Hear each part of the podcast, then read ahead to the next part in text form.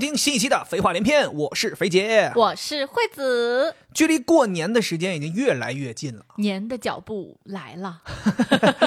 现在距离过年已经有不到一个月的时间了，而且我们今天录制的当天是腊八节。俗话说得好啊，过了腊八就是年，真的很恐怖啊。我们两个人这两天在聊的时候，就发现小的时候我们对于过年这件事情是格外的期待的。是，就别说腊八了，很有可能元旦开始我们就已经开始期待过年就放了寒假你就开始了。你知道我小时候是放寒假立刻做寒假作业，因为我要在过年前把这寒假作业都做完，到时候我就可以放飞。但是我们两个人也发现，随着年龄的越来越大，对过年这件事情就没那么期待了。这个年味儿越来越淡，甚至让我们很多人产生了一些恐惧。我们在跟身边的朋友聊的时候，包括网友，有的时候会提及，就是大家不光是说不期待过年了，甚至有点讨厌过年，有点抵触过年。以至于会产生非常严重的焦虑、厌恶等等一些复杂的情绪，咨询量都上来了。所以我们觉得似乎过年这件事有点成为了大家一个负担。然后我们两个人就萌生了这样一个想法，说今天咱们想来聊一聊，究竟是为什么大家现在越来越不期待过年，甚至开始抵触过年了？也有可能很多听众朋友也会在我们聊的过程当中产生一些共鸣。欢迎大家在评论区里边也跟我们分享一下你的感受。可能有一些事情，评论区的朋友可以帮你想到一些办法。如果想不到办法的话，大家在评论区里边发泄一下也挺好的。我感觉我们两个人之间，好像惠子，你对于过年的焦虑和烦恼要比我重一些。哎，我可太难受了，太烦恼了，我可太难了。大家都知道我们俩是夫妻，而且结婚有一段时间了，所以呢，在过年的时候就有一个终极难题：过年去谁家过？我们俩还有这个终极难题吗？对呀，我们不是已经商量好了吗？你家和我家离得实在太远了啊！一个在南极，一个在北极啊！一个是企鹅，一个是北极熊。对，我们俩其实商量好了一个方案。我们之前说，因为双方都是独生子女，都希望过年的时候能陪父母过年，所以我们在结婚之后的方案是一年去我家，一年去惠子家。这不是商量好的吗？那你还有什么可焦虑的呢？你看啊，去年是我们第一年实行这个方案，嗯，我非常之大度，我说 OK，第一年去你家，给你点面子哦，谢谢你，必须给老公面子上上，感谢感谢。然后今年得去我家了，是，本来我应该挺心安理得的，对吧？去年都去过你家了，嗯，今年这明明就应该去我家了，但是我心里面还是焦虑。第一个焦虑呢，就是我得先跟你提出来这个事儿。这不用你提啊，我已经知道了应该去你家，而且我也愿意执行这件事情。对，但我不知道你愿意，就是我还是有那个被社会传统价值观绑架的那个感觉，觉得男生会希望老婆跟他回自己家。哦，但是这个焦虑还相对比较少，因为我跟你交往的过程中，我知道你是一个非常尊重我，而且言出必行的人。嗯。更大的一个焦虑是我担心你答应了我之后，你不得去跟你爸妈讲这个事儿吗？得说，哎呀，今年我们要去惠子家过年，我担心你开不了这个口，以及你开口之后，你爸妈听了之后，他们可能会产生一些情绪。哦，对我有这两层，我很能理解你，但是我想安慰你的就是你不用担心，因为首先我现在也不用开口，因为以前已经开过口了，就是我们在最开始决定这件事情的时候。其实我已经征求过爸妈的意见了。你跟他们说过这个事儿吗？在很早很早之前，我们不是其实商量过吗？就应该算是我们两个人领证的时候，我们就已经想过了。就是说，哎呀，咱们都是独生子女，过年该去谁家这件事儿，一定会在未来成为一件问题的。那我们就先把问题拿出来解决。当时我记得我们的方案就是说，一年我家，一年你家。所以那个时候我已经去征求过我爸妈的意见了。我说，你们 O 不 OK？OK，我们再领证。我当时说了，我说不 OK，咱就不领了。我说这个事儿就这么刚。哇，我以为不 OK，你跟他们断绝关系，怎么回事？是不跟我领证了，没法录了。今天这反正就是我爸妈当时就是说，他们非常能理解，他们觉得说独生子女确实是一样，谁又不希望陪在自己爸妈过年呢？我我从来没有听你跟我说过这个事情。怎么没说过？你这有点失忆了。当时我跟我爸妈说完之后，得到了肯定的答复之后，我就立刻跟你说了，我说咱以后就可以这么执行。所以对于我来讲，我并没有觉得有什么压力，我只用告诉他们，今年我们是要先去惠子家过年的。所以这是因为我失忆导致的我的焦虑吗？有可能。所以我觉得这个事儿你就不用担心。就当然他们内心是否会有芥蒂这件事儿，对对对，我也不能确定。但是你要相信的是，我和我爸妈，我们都是那种言出必行，并且是讲道理的人。一边哭一边说去，再加上你知道吗？就东北人很在意这个面子问题，就是我说出去的话泼出去的水，一个唾沫一个钉儿。我今天跟你说了，我说去女方家过年，就是说去他们家过，没问题，好不好？孩子去大放心大胆的去，爸妈没问题。就是大家是一种非常体面，我们体面。对，但是你知道我这个人有那种强迫，我就觉得，如果说你爸妈不是由内心出发，希望我们能去陪我爸妈的这种情况的话，我就会想象我在我自己爸妈家看春晚的时候，会心里面全是愧疚。我觉得你不需要这样。虽然刚才是开玩笑，但其实我认为我爸妈是非常能理解这件事情的。这其实就是一个时代和另一个时代不一样了。那我还有一个问题，嗯就是你爸妈怎么跟另外的亲戚解释呢？就我觉得你爸妈一直都是非常非常尊重我们，而且他们思想很先进的，这个我早就感知到了。但总归会有一些亲戚嘛，他们会问的，说：“哎，你儿子怎么没回来呀我们家没有这种亲戚，你完全不需要担心。第一，我们家没有这种讨人厌的亲戚；第二，我爸妈也根本就懒得跟他们解释。我爸妈就说：“那我我儿子选择不回来过年有什么问题？”嗯嗯，这这事儿都不跟家里人说一声吗？啊，还不说还有吃席呢，也没吃上。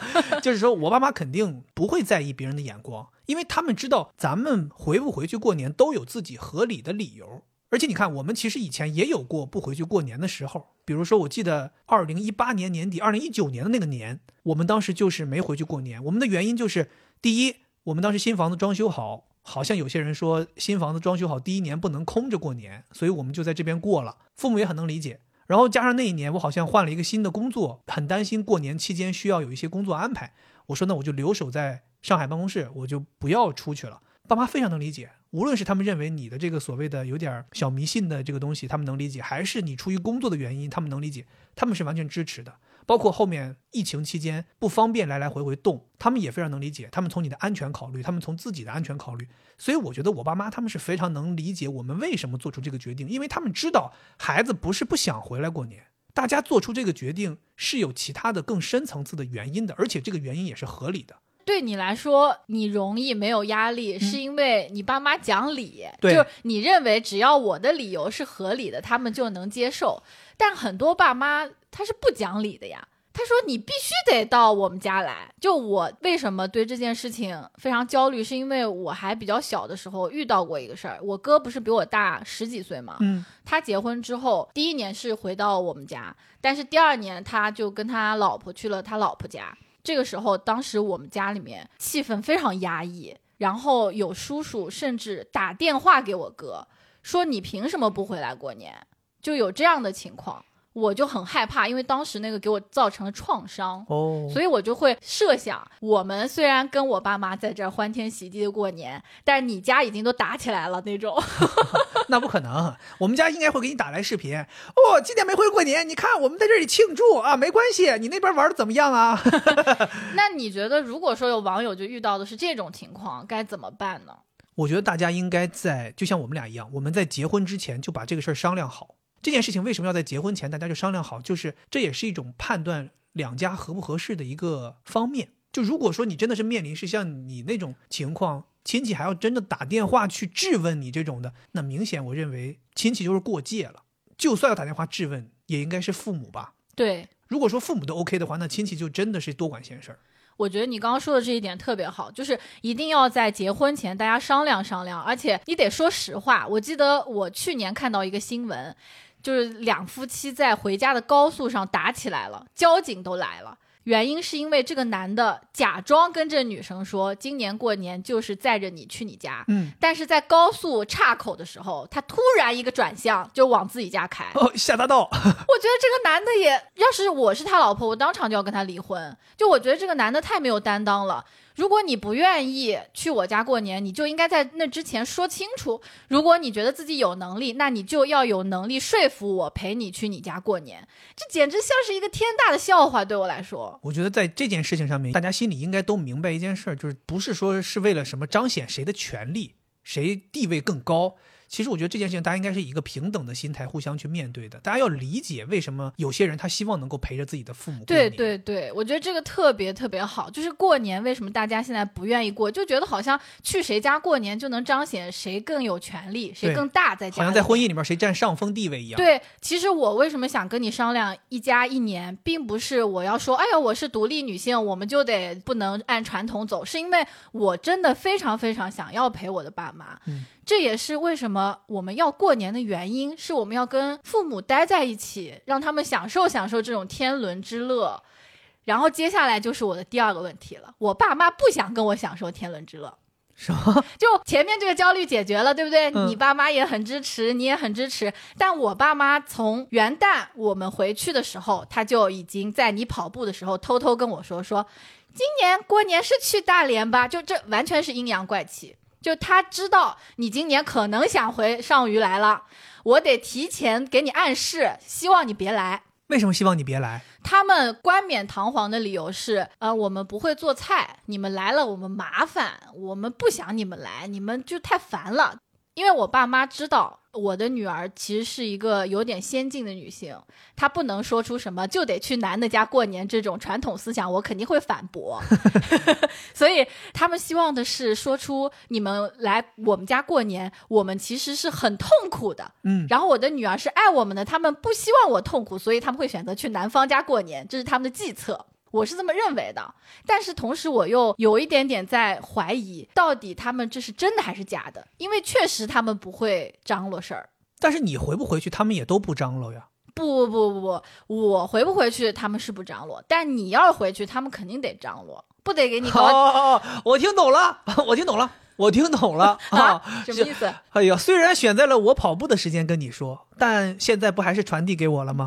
怎么了？就是意思我别回去了，哈哈，我女儿可以自己回来，那个傻小子，让他继续跑步吧。嗯，啊，哎呀，人根本没这么说，哦就是他们就是强烈建议我去大连过年，说了非常多次。既然大家不会张罗，我会张罗，我回去我张罗 其实我也有这个想法，啊。我觉得我支棱起来，就是我们安排短短的几天，我们来安排，对不对？带爸妈玩一下。对呀、我你看我们十二月份回大连的时候，咱也安排了一些事儿，带着我爸妈玩了一下。咱也可以回到上虞，咱们也安排安排，不管是年夜饭也好，还是这中间的一些娱乐项目也好，让他们省省心。对呀、这样他们是不是就没有负担了？他们就没有理由拒绝了。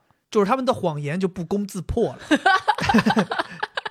不理解他们为什么不愿意承认自己传统。其实我也挺想不通你爸妈这个想法的，就是这个传统观念真的束缚他们，束缚到这种程度，就是以至于他们甚至不希望自己的女儿回来过年。真的，因为其实我讲心里话，我已经觉得你在跟我结婚之后，我们做出的这个决定，你让我很感动了。就是你会愿意说一年在我家，一年在你家啊，你以为我不愿意啊？因为咱们两个人是这样，咱们领证之后隔了五年才办婚礼嘛。嗯，领完证这五年，咱都是一直各回各家的。我有一段时间会觉得，似乎这件事情已经跑了这么多年，应该已经成为一个习惯了吧？可能以后我们两个人永远都是各回各家过年。我已经开始接受这件事儿了。所以当你说啊 OK，咱们办完婚礼之后，咱们就一年你家一年我家的时候，我还甚至有点感激。我觉得哦哟，还行啊。天哪！因为我也特别能理解，就是独生子女这个事情。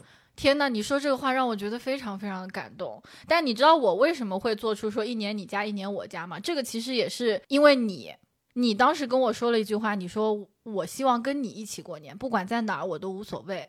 对，对，这个真的让我非常感动。这其实是我内心真正的一个想法，所以我有的时候也会提出一些别的方案，比如我说只要咱俩在一起过年，对吧？如果决定不了是去大连还是去上虞，那我们就把父母都叫出来，咱们选在一个中立地方，比如我们大家一起出去旅行，可能也很轻松。我觉得这就是很好的一些解决办法。重要的点就在于我们得支棱起来。对就我们两个人的小家庭，就是这三个家庭中的一个核心家庭。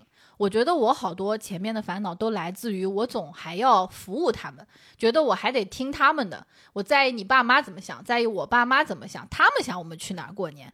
我现在想想，管他们想去哪儿过年呢？我认为我想去哪儿过年，我就要去哪儿过年，我才不管你们想什么呢。我们其实有的时候还是会把自己放在一个我们是孩子这样的一个身份，对对，所以你会觉得我应该听他们的，但其实你应该听自己的，你应该变成一个成年人，你去决定你应该去哪儿过年，是回谁家，待几天，都得你决定。我跟你说，我想到一个例子，就是一个猴群，就是猴王已经变了。以前可能我们家猴王是我爸，你们家猴王是你爸，但现在，啊，我们家猴王一直是我妈。那么现在我们已经不是小猴子了，我们不是小马老了，我们现在应该就是马老是什么东西？马老那叫马楼。哦，马楼。马老是什么东西？就我们要成为真的新一代的猴王，那就呆子啊！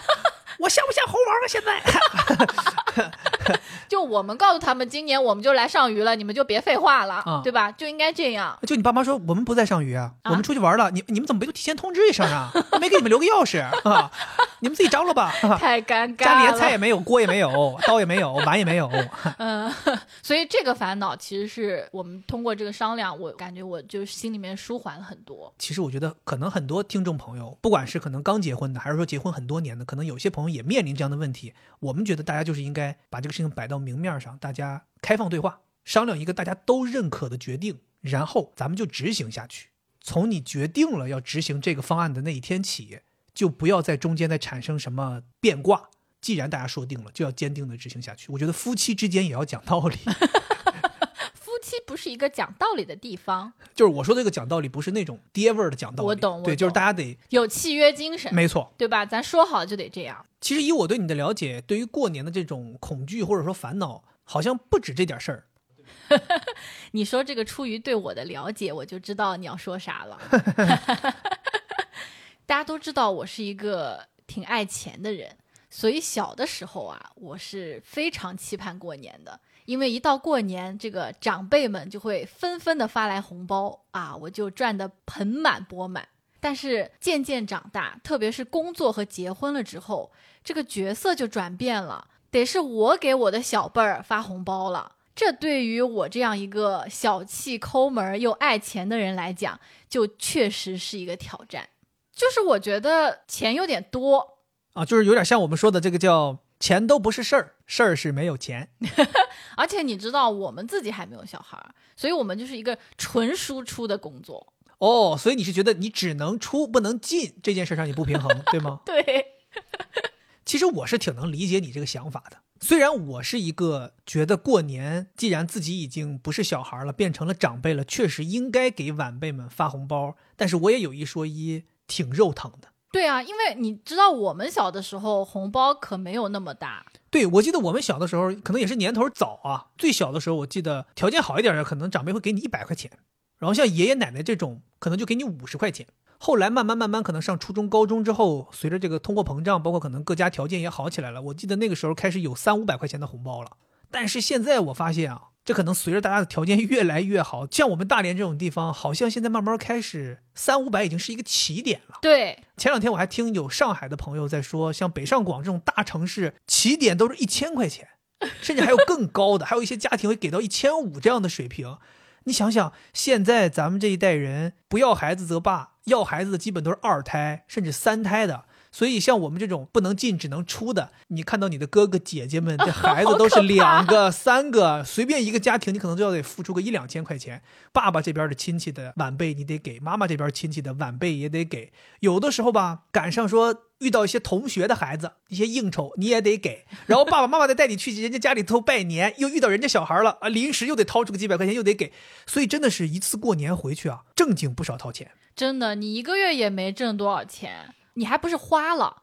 是送了。对呀、啥都没得到，哦小孩可能都没谢谢你，因为他根本不认识你。哎，对，你常年在外，他说这谁呀、他也不会认为你对他好。其实你这个说的是我的想法，就是我不是说我对于这些孩子没有感情，我不想给他们钱，我真的就是那种感觉，就是觉得我这个钱给了他们啊，他们并没有记住我是谁，也没有念了我的好。其实我是很喜欢那些晚辈的，就我平常更愿意说，即便我不年不节回家，我都愿意给他们买点礼物。我有时候买点乐高呀，买点大玩偶呀，我觉得这种反而是更好的，就是他们会记得我，他们说哦，那个谁谁谁叔叔肥了吧唧的给我买了一个大玩偶，给我买了一个玩具，给我买了一双鞋，给我买了一件衣服什么的，他能切实的记住你对他有过好的地方。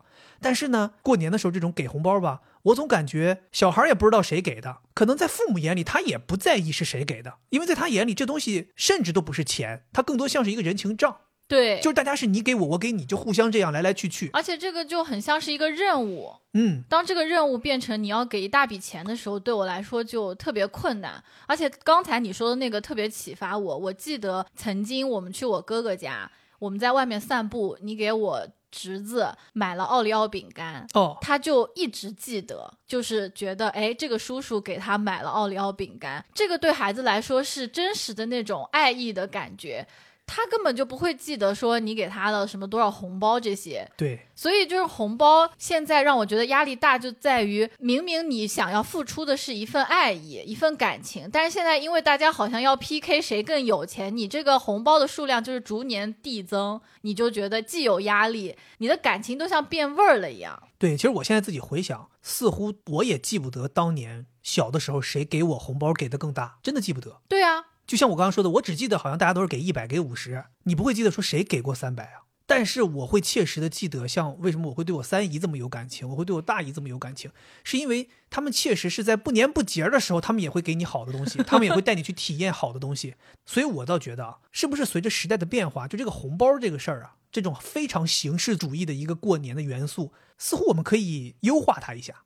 即便我们需要在过年这个场景下展示这种对于晚辈的关爱。是不是我可以以礼物的形式让孩子们更开心，买一些孩子们更切实际的东西？嗯，而不是说把钱给了他们父母，他们父母也存起来了，孩子也没捞着什么好。比如说我就是今年过年，正常应该每个孩子都给三百块钱红包，五百块钱红包，我给你买一个三百块钱玩具，或者我给你买一堆玩具，总价值五百块钱。我跟你讲，现在淘宝上已经有这种产业了，大礼包。对，因为我的高中同学，他也是跟我讨论说，他愁于要给小孩红包。后来他的解决办法就是他找了供应商，就有这样的供应商，就跟喜糖礼盒一样，就专门在过年的时候去安排一些小朋友喜欢的东西。然后这个可能会更加大，就比你给一个红包小小的，更会让孩子觉得哇，他给了我好多东西。因为小孩他根本就不懂，就是那个钱是什么意思。给小孩送了一集装箱泡沫。玩去吧，哈，自己给家里头自己整一个那种呃叫什么？你们那个叫什么什么宝？淘气宝。淘气宝。但我跟你讲，还有一个事儿，就是你说的这个，如果夫妻双方都很认可，那就可以执行。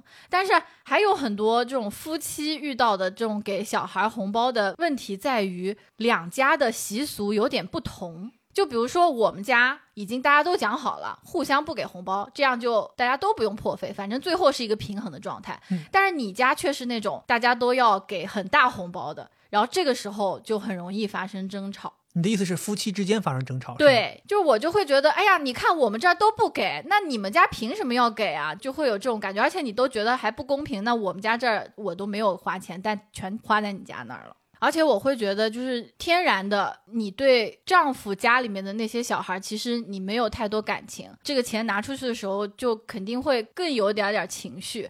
但我后来是怎么平复这个想法的呢？是进行一个换位思考，就我会告诉自己说：，你看，你给自己哥哥姐姐的孩子，你是非常开心的，因为你很爱他们，或者你很爱你的哥哥姐姐，那你的丈夫也是一模一样的，所以这就可以平复掉我的那个感受。对，其实像你有的时候会说，哎，我跟这些晚辈们其实也不认识，尤其像你跟我的哥哥姐姐的下一代，你是完全不认识的，纯粹是一个礼节性的东西。但其实在我这里看来的话，就是为什么我说它是一个人情账，它可能并不代表我真的想要给这个孩子钱，可能是因为我的哥哥姐姐之前照顾过我，比如说我的哥哥姐姐以前在我小的时候给我买过很多东西，他们刚工作的时候给我买过很多东西，或者说他们很照顾我。这些东西可能是我将来成人长大有工作之后，我通过给他们的孩子一些心意，相当于是在回馈他们以前年轻的时候对我的一些照顾。是对，其实我觉得这个东西就是一种互相的照顾，它你不能够严格意义上的去用金钱是否对等，是否你一百我一百你五十我五十这样去衡量的。我觉得是一种情谊之间的往来。所以我认为，就是大家在过年的时候包红包，真的要量力而为，就没有必要说我一定要在金额上取胜，好像我包越大的红包就显得我更爱这个小孩，或者显得我更有面子。我觉得不是这样的，嗯，就根据你自己真实的想法去展示你对他们的爱就好了。对，而且我觉得，就像我刚才说的，如果你真的觉得包红包、包现金这件事情给出去肉包子打狗了，咱完全可以说我们研发一种新的形式。我就是送礼物，我就是送到小孩的心坎里。小孩高兴了，父母自然而然也会高兴。其实你说大家真的就很在意那三百、五百甚至一千块钱吗？其实未必，大家其实要的是那个过年的一个开心的氛围。对，我觉得我们也可以做那个第一个吃螃蟹的人，就是我们真的就是把这个事情推行下去，保不齐玩了几年之后，其他的人也觉得哎这也挺好，然后我们大家就过年的时候变成一个送礼物、礼物互换的这样的一个习俗，它就随着时代这个东西传统是可以改变的。是我觉得这个内核，大家之间情谊互相的来往不变，但是具体它的展现形式，我们是可以根据时代的变化去自己创新的。而且我觉得大家应该要活在当下，这个是我爸教我的。就是很多人觉得过年的时候搞这些人情红包非常的复杂，是因为他老是算账，就是、嗯哎呀，我收到了多少，我付出去了多少，我得别忘了，我付出去的，我到时候得必须给挣回来，嗯不然的话我特别亏，就很累。但我爸之前跟我说过一句话，他说，不管你是交份子钱还是给红包，你就想着我现在给出去了，我就是来享受的。比如说我去吃饭，小朋友生日宴，我就给了，嗯你别想着说到时候我的孩子我也得办，这样我得把给他的那个红包要回来。他说你不要想，你就想我花了两千块钱，我就去那儿吃饭了。我们去了两个人，人均一千块，吃了个饭。啊，走的时候带两瓶茅台走就回来了啊，自然而然很快就回来了，立刻就回来了啊，有有中华再顺两条中华啊就回来了。对，就是你红包给出去的时候，要有那种赠人玫瑰的那种感觉，就不要想着说我给出去了，我就得拿回来，不然你就会很痛苦。万一那个人忘了，然后你就会跟他产生纠纷，其实没必要。而且我有的时候觉得，就是这个账真的不是可以时时刻刻都平的。就是像你刚才说的，你说啊，我们现在没孩子，我们在给他们红包，那同样道理，你小的时候，哥哥姐姐们刚工作的时候，他们也是给你红包，你也没回馈呀、所以这东西永远可能前前后后都是最终那个能量是守恒的。对对，或者说像我交朋友那个原则一样，我们就是真心，我就是有多爱这个孩子，我有多大能力，我就全力以赴。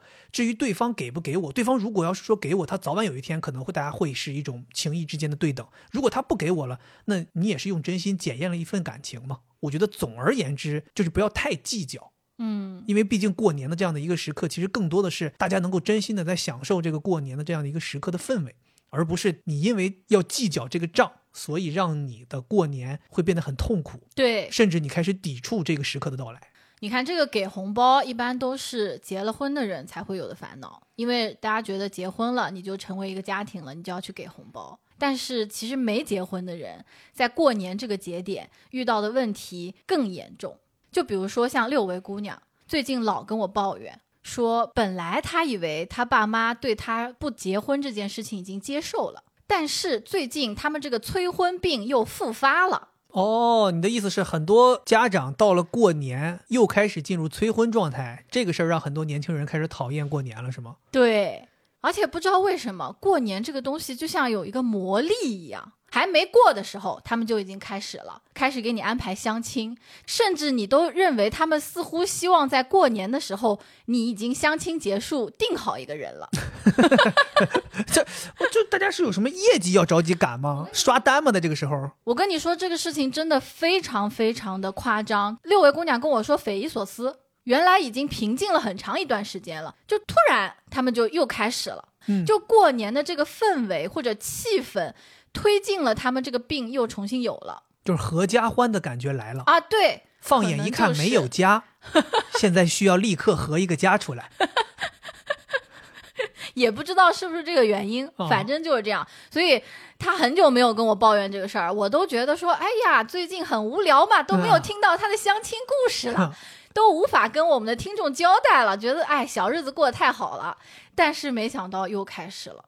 另外，在过年这段时间，他爸妈还有一个套路，我听了之后觉得真绝呀。什么绝的套路？给我们讲讲来。你看，正常啊，他们家是三口之家过年，嗯，其实有的时候也挺无聊的，三个人在家里面。但是六维姑娘她是不敢说无聊的，为什么？因为但凡他说或者表现出来有一点无聊，他爸妈立刻就会捡起这个话头说：“哎呀，那要是四个人的话，绝对不会无聊，我们就可以打牌了。三个人也可以斗地主呀。”你知道江苏玩的是掼蛋，要哦，四个人。哦哦，结合时事了一下子。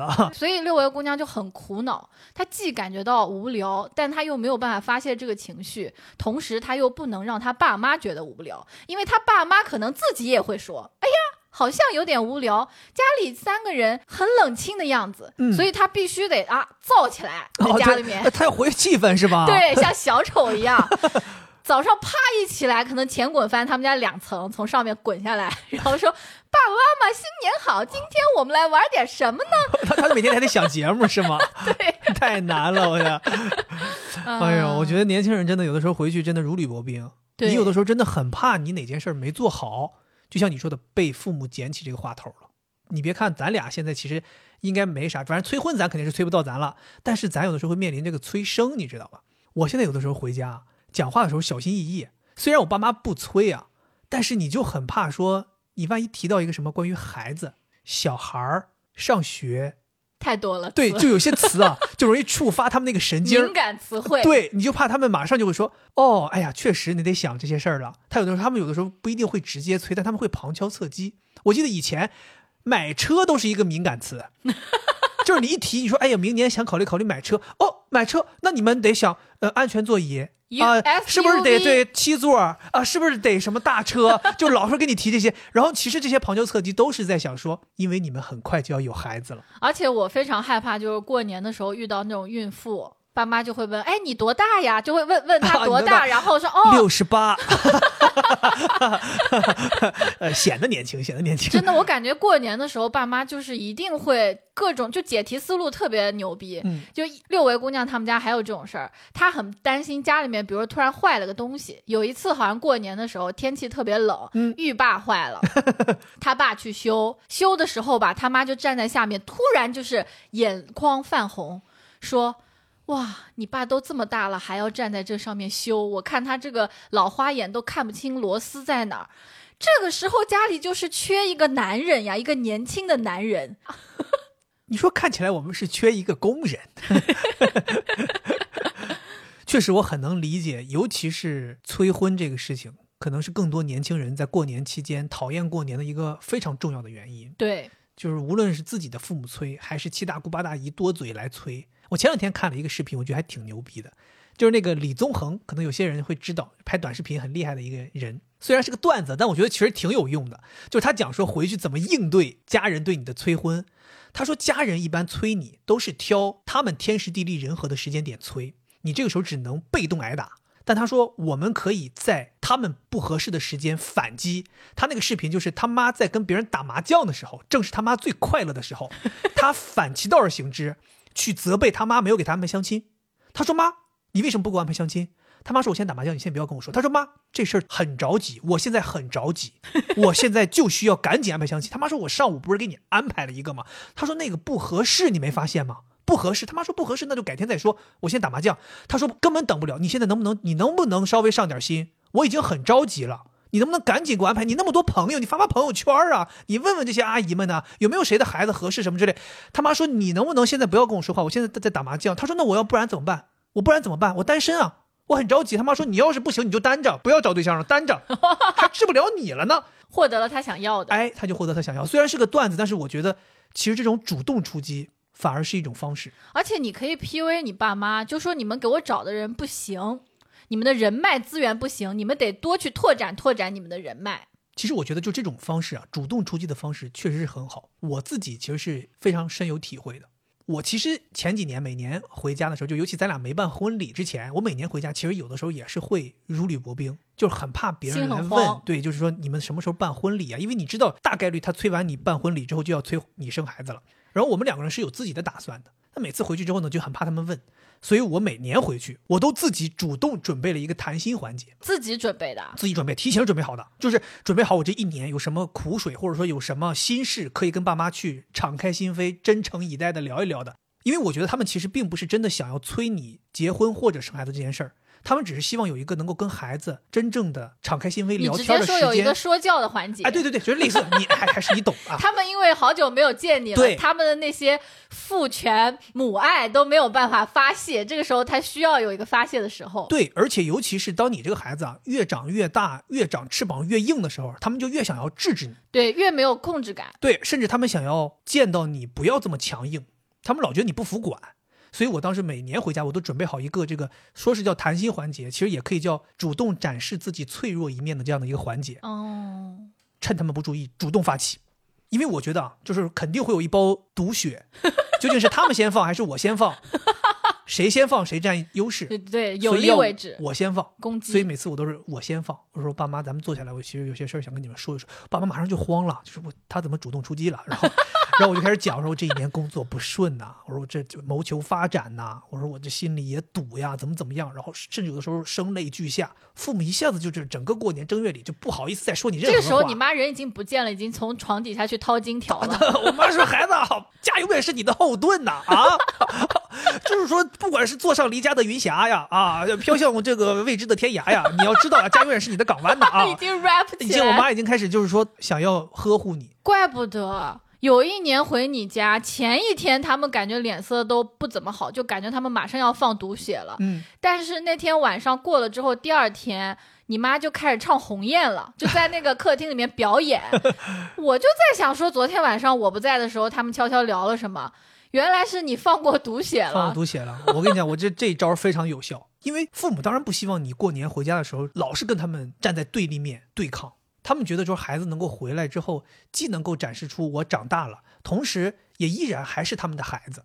所以我有的时候会故意让他们去感受到这种感觉，然后并且我觉得其实你说那些吐苦水吧，也确实是一个自己宣泄的过程。对，因为家是港湾这件事情没错的。你真的回去之后跟父母讲一讲，有的时候父母可能能给你分享一些他们的人生经验，有的时候可能你说出去这些你自己困惑的事情，他们能帮你想一些办法。真的很有用。有的时候他们给不了你切实的解决办法，但可能他们能给你一些其他的帮助，比如说给你几根金条，你可能回去回去之后很多问题迎刃而解了，到底怎么才能拿到金条？这个是我这次最想问的问题。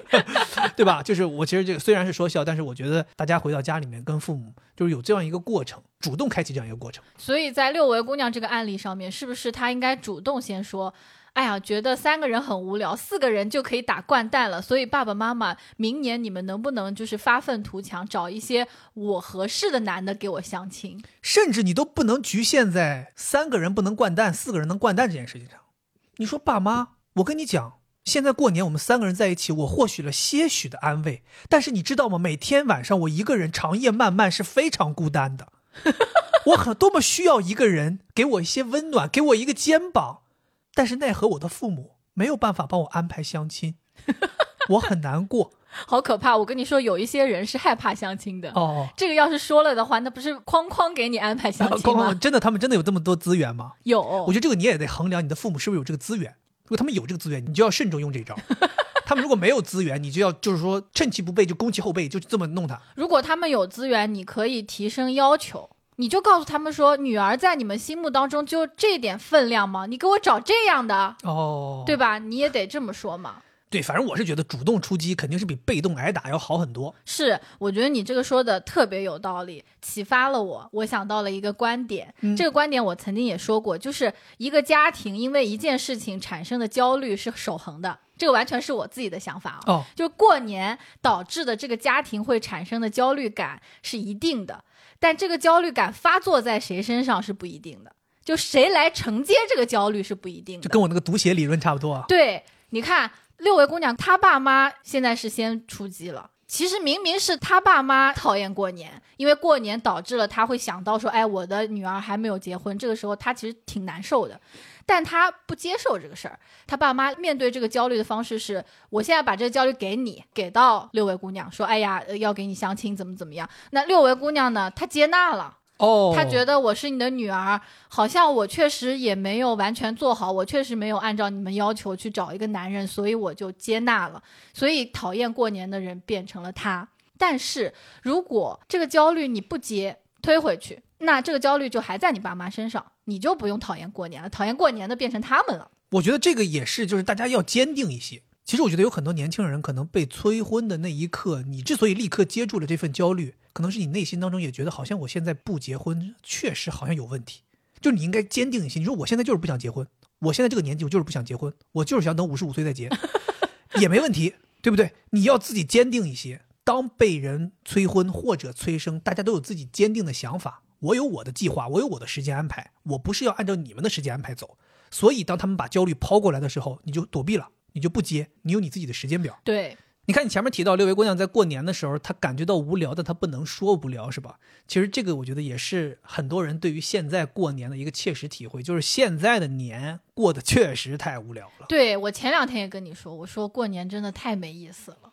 我也不知道咋了，就这两年真的过年啊，这个无聊有两个方面，一方面呢，它就是没意思，不知道干点啥。可能也跟前几年大家一直没办法聚会过年有关，就可能真的大家就是三口之家，过不出什么那种热闹的年味儿。另一个就是传统年味儿缺失的也很厉害。你比如说这个传统年味儿的缺失，我记得我们去年有做这个过年习俗这么一期节目，其实在里边提到了很多非常有仪式感的年味儿的活动，比如像最早年的这个放鞭炮。包括像我们以前在农村的时候，要贴春联儿，要贴很多很多的，只要是门檐儿都得贴，贴福字、刷浆糊，你还记得吧？甚至能想象出来那个时候的味道。对他们都说年味儿就是放鞭炮的那个烟火味儿和熬浆糊的那个味儿。哎，对，就是那个感觉。然后包括像大家吃饺子、吃钱呐、吃大枣啊，甚至说家里团团圆圆一起包饺子。还有人做这个面食，像我们北方喜欢做麻花什么的，这些东西等等等等，都组成的是过年的这个氛围。就是因为有这些活动，所以你才觉得它像过年。不然的话，大家聚在一起就像是普通的聚会了嘛。但是现在你会发现，就是这些东西都没了，因为你看，可能很多手艺有很多人也不会了，或者说会这些手艺的人都老了，对他也没那个劲儿干了。大家呢也越来越懒了，没有人愿意筹备年夜饭了。现在你会发现，你看好多人都在急急忙忙的订年夜饭，大家都选择出来吃了。甚至都不在家里做饭了。我觉得以前在家里做饭也是年味儿的一种展现。像我妈可能过了小年开始就要走油，炸很多东西，炸很多鱼，炸很多虾，炸很多肉，炸很多蔬菜，茄盒，留着最终年夜饭那个饭桌上面去做一些东西。现在都没了，现在大家都图省事儿，家附近找一个餐厅订几桌年夜饭，亲戚朋友一坐，花点钱结束，然后大家再聚到谁家里边去打打牌呀。看看电视呀，喝喝酒呀，还要进到别人家去。对我甚至都觉得，我大胆预言一下，就我觉得在未来几年，可能连这事儿都没了。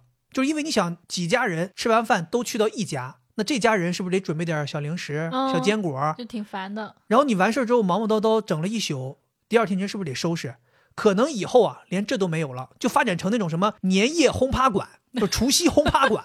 就是直接给你准备一个大房间，里边有电视可以看春晚，有麻将机，有打牌的，可以给你提供酒水，甚至可以给你提供 K 歌。大家就来这儿玩够了，一走，花完钱，服务员给你收拾，你回家都不用收拾。我觉得都很有可能以后都发展成这样。我想起来以前就是中国人不是说过年过年是因为那个时间会有一种怪兽。嗯，叫年兽会过来侵袭人类，所以大家得聚在一起，得保护自己的这个家。嗯，那如果这是真的的话，以后我们过年都到一个房子里去过了，那你家不就是一个空城，让人家来攻吗？家门四敞大开是吗？我觉得可能是因为大家对于传统的这些东西都不信了，就都太唯物主义了。但其实我觉得大家其实内心还是很喜欢以前一些传统的东西的。就拿放鞭炮这个事儿来说。你看，咱前几年一直都说不让放，不让放。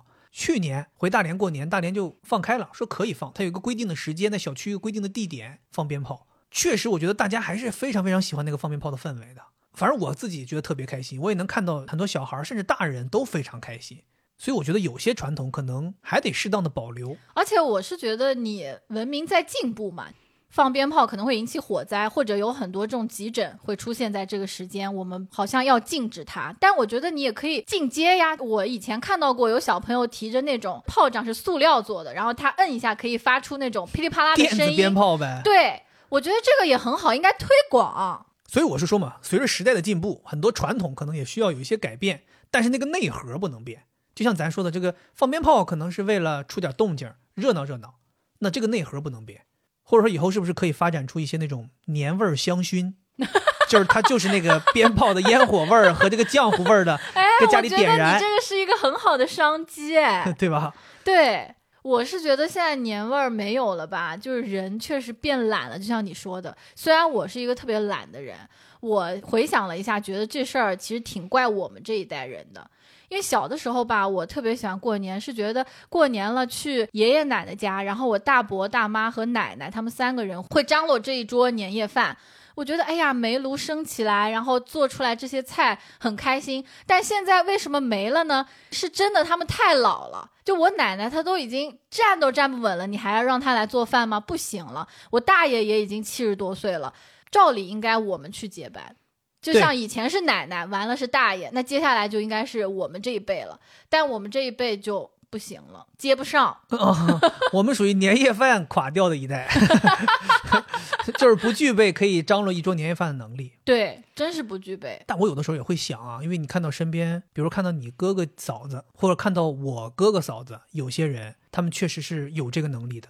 我在想，是不是有原因？咱俩这种属于支棱不起来，是因为咱没孩子，咱日常生活其实还挺洒脱的。你像咱平常出去外边吃，或者说吃外卖，你不会觉得说在家里面做饭这是一个非常硬性的事情，所以你也没有练就做饭的能力。但是有些可能已经有孩子的家庭，他们可能就练就了这样的能力。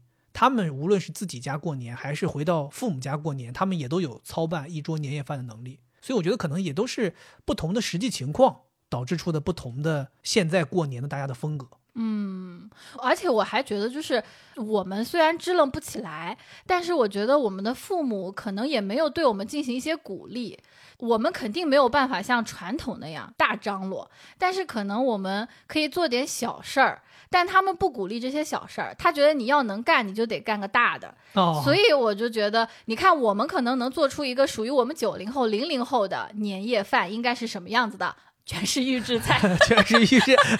呃，爸妈，我这儿有一些这个啊速冻水饺，大家下一下吃一吃就行了啊。还有几个方便面，大家泡一泡。对，我觉得这个是很好的。就现在很多人就是感觉过年很断层，以前的那种是很丰富的，现在好像突然一下子变得特别无聊，没有中间的那个部分。我觉得我们现在是不是还处于一个过年形式的过渡过程？转变。对，就是以前是有那样的一个东西，就像刚才咱们前面形容的，那是父母这一辈人他们张罗的那个年味儿的那个感觉。我们可能接下来等到我们将来三十五朝上四十岁左右，我们也会有一个我们张罗的过年的感觉。哎，真真有可能。对，现在可能就是处于这个新老交替的时候，所以你会觉得它特别的四不像，因为那边呢可能保留也没保留多少，我们这边呢立又没立起来。哎，很有道理。哎，我觉得你这个说的特别有道理，因为其实我也能看到很多人已经开始。做的越来越好了，嗯，就是带自己的父母出去旅游，好多人旅行过年，现在流行这个，我觉得挺好。对，保不齐可能真的是再过个五到十年，八零后、九零后成长起来，咱们会有一个咱们的过年的模式，可能这个模式会持续个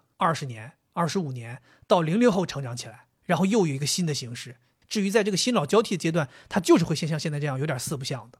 所以我在想，我好像有印象。我们家那个年味非常浓的那个时期，应该差不多就是我爸妈三十五六岁，我大爷大伯他们四十五六岁的时候，那个时期是年夜最浓的，应该已经是新老交替过后了。哦，就可能在那中间，他们也经历过爷爷奶奶五六十岁，他们二十几岁的那个时候，青黄不接的那个年代。哦，对我是这么想的。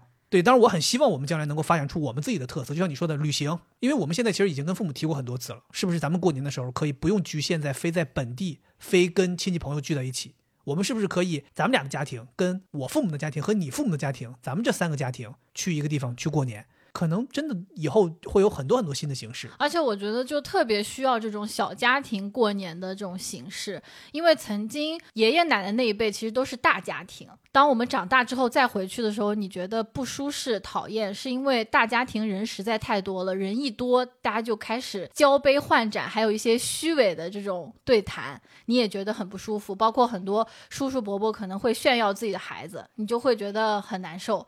但是现在慢慢的，可能越来越多的是像我们这种小家庭，那我们怎么把我们自己小家庭的年过好，其实是更重要的，是个新的课题啊。对你不要再去想着说，我们回去还得是所有人聚在一起。其实我自己还有一点，我觉得现在可能我们很多年轻人回到自己的老家过年，还会觉得无聊，有一个原因，是因为可能大家会有一种非常大的落差，比如像我们这种生活在上海的，或者有很多人他们工作的地方是在一线城市。但是他们的家乡可能是二线城市、三线城市，甚至更小的城镇，就有点那种你本来是上海的 Amanda，对吧？但你回到了大连，变成了王娟儿，那你可能这种落差是确实存在的。就是你会觉得以前我的生活觉得很好的一天是早上起来喝个咖啡，然后逛逛街，晚上吃个西餐，然后再去酒吧或者夜店嗨一下。但是你回到家乡之后，过年这段时间是没有这些的。你睁开眼睛就是在家里。可能包了一顿饺子，然后吃了一顿饺子，然后看了看重播的春晚，这一天就过掉了。所以你觉得无聊，是这个落差给你带来的无聊感。所以我觉得我们这十二月份咱回大连那一次，其实给我们挺大启发的。就是虽然我们是回到了家乡，回到了一个我们从小长大的地方，看似我们很熟悉，但其实你要知道，你已经很多年没回来了。你对于这个家乡是有很多可以探索的新鲜东西的，可以在过年这期间去探索一下你的老家，带着父母一起探索一下，可能你能发现很多新鲜的事儿。这样的话，这个过年它就不一样了，就是咱们得主动操劳起来。咱们可能没有办法说张罗一桌年夜菜，但我们可以把活动安排起来啊。对呀、对不对？你家里头是不是也有咖啡厅？你家里是不是也有嗨的地方？你家里是不是也有出去玩玩、看看海、看看什么这个、看看水、看看山？可能都有。是你因为你自己被这个落差一下子给打败了之后，你一下子泄气了，回到家里就想说啊，我就瘫在家里瘫个五天，然后赶紧回去，所以才让你这个年显得很无聊，就是主观能动性被摘除了。对，所以我觉得我们可能这一代人回去之后，得发挥我们这种能折腾的这个劲儿，对，带着父母一起玩起来。而且我觉得我们也要对过年这件事情的看法进行一些改变。就是以前我们都觉得过年就得特别热闹、特别欢腾，你不折腾就不行。这个时候会让一些，比如说生性就比较平淡，或者说本来他就心情不太好，他处于比较抑郁的情况下，他会觉得我跟这个节日格格不入。我不想过这个节，我得强行让自己快乐起来，这其实是很难受的。嗯，我就会觉得，我们不要认为说过年一定要怎么怎么样。比如说你刚才说的 Amanda，她觉得城市生活很丰富多彩，回家过年，哎，那不也得开心起来吗？但其实你就把回家过年当做你的一个休憩。你看看家里面那些一望无际的农田，这跟城市里面的那些钢铁森林给你带来的压迫感是不同的，它会让你觉得心胸开阔。你带着这种心态去体验过年的感觉，就不要觉得过年就一定得多么的快乐，它平淡也很好。对我其实最近这几年回家过年都是这样一个心态，就是我觉得可能在上海我们过得太新鲜了，太丰富了，反而回到家这短暂的五到七天是我一个逃离的过程。我觉得我能够静下心来看看我爸写字，看看我妈做饭，这对我来讲是一种难得的时光。因为你在上海，你在大城市工作和生活是见不到这些场面的，你看不到你爸妈在那里头精心的养一盆兰花，看不到你的姨妈在那帮你烙一个馅儿饼。你看不到家里面在打扫卫生什么这些东西，反而过年这段时间会让我觉得它是一种犹如逃离一般的这样的一个休息，它可以给我充电，充得很厉害。所以就像你说的，我觉得心态确实需要转变，而且另一方面，我觉得不光我们的心态需要转变，就像咱说的，这是一个过渡的过程，父母的心态也需要转变。对，我觉得这一期非常有必要，大家要发给爸妈听一下，再让他们过年之前学习一下。对，因为你看啊，像咱们就是你，如果他们还抱着那个他们那个时候的过年的氛围来要求，对其实我们很难达到。对对对，对就割裂。包括我们说想要在过年期间带着他们出去玩儿，你是旅行也好，还是在自己的城市里探索也好，其实有的时候并不是我们不想，有的时候父母也抵触。对啊他，说今天初一不能出门啊，我爸经常就是这种，有一些很奇怪的习俗啊，然后初一不能出门，什么初一不能打扫卫生，什么初二不能干这个，初三不能干那个，他有很多讲究。但其实这些讲究呢，都是人定的，咱们可以在适当的情况下进行一些机动性的调整。真的。只要我们这过年这几天大家能够玩开心、玩爽，你怎么弄，其实大家都应该抱着一个开放的心态。是，人类是一个群居的动物。过年，我觉得它本质就是要让大家可能有一个时间可以聚在一起，抱抱对方，就嗯感受一下亲人的那种感情的连接，你真的会很快乐。其实我觉得现在的人才是更需要过年的。以前大家都是在一个地方，充其量就是一些人在村子里，一些人在城市里，平时聚会都很多。但是现在的人，亲人其实都生活的比较远，我们真的很需要一个团聚的时刻，找到那种亲情之爱和力量。但是你发现很多年轻人会说很厌恶过年，觉得那些东西很纠缠。我觉得我一个人非常轻松，我也不用管那些东西，我自己一个人挺好的。我觉得他们不是冷血，不是不念亲情，是他们被催婚呀或者父母的不理解伤得太深了。其实我前段时间看到一句话，叫“人类无法孤独地行走于天地之间”，这个东西很触动我。我们之所以觉得我一个人挺好的，是因为那些东西实在太烦了。但你转变一下心态，你去看到这个过程当中让你快乐的东西，是很有能量的。你这个说的特别好，你这个让我想到，我之前有一个朋友，他跟我说过，他说他自己不喜欢过年的一个原因，是因为他要回到家里跟那些他自己觉得并不是很熟，也并不是很有感情的亲戚们聚会。他更喜欢留在自己工作的城市里，跟朋友们待在一起。他说，有的时候会觉得这些亲戚其实并没有这些朋友跟他感情深，所以我觉得大家真的没有必要说一定要为了追寻一些。名义上的传统一定要说硬着头皮去跟一些自己感觉没有办法融入的群体去一起庆祝这样的一个春节，就像我们开头说的，你应该跟你爱的人在一起啊。这个爱的人他可以是你的爱人，他可以是你的父母，他可以是你的恋人，他甚至在你孤身一人的时候，他可以是同样跟你没有办法回家的朋友。只要你觉得你是爱他的，你就可以跟他在一起度过这个重要的时刻啊！你说的太好了，因为我其实还有点狭隘了。刚才说的那段话，我想到人类无法孤独的行走于天地之间，我想到的是，哎，那你得跟你的亲人在一起。其实朋友什么的也是可以跟你团聚啊。因为我觉得当时他那个说法其实挺感染我的，就是他认为亲人是没办法选的，但是爱的人是可以选的。所以我觉得可能在不同的时代，大家对于这种亲情的定义也会变得越来越不一样。可能随着现在我们这个时代，大家越来越追求自我，可能我们更多的要体会到，究竟我爱谁，我究竟要跟谁在一起度过这样的一个重要的时刻。其实你看，我们今天跟大家聊了这么多，看似我们好像在抱怨我们对于过年这件事情兴趣越来越弱的一些原因，但其实我能感觉到，我们两个人，或者甚至说很多跟我们一样的人，大家发自内心还是希望能够过个好年的，只是现在有很多客观的条件，让我们没有办法专心去过一个好年。所以，其实我们今天更多的是希望能够让大家去思考，究竟是什么原因让你讨厌过年了，让你不喜欢过年了。发现了这些原因之后，我们去想办法解决它。就像我说的，过年它更多的是这个过年的内核，我们保留住就行。至于一些形式上的事情、一些传统上的事情，甚至说一些心态层面的东西，大家都可以去调整。只要我们最终是在过年期间，大家能够快乐团聚在一起，给彼此带来力量，做大家想做的事情，跟真正爱的人待在一起。这可能就足够了。至于我们究竟是用什么样的方式，在什么样的地方吃什么样的饭菜，可能它都是锦上添花而已。所以我们在这样的一个时间点，在离过年还有不到一个月的时间，希望能够在这里通过这样的一期内容，让大家重新去捡回自己对于春节的期盼，也希望大家能够在接下来二月份能够过好二零二四年的这个春节。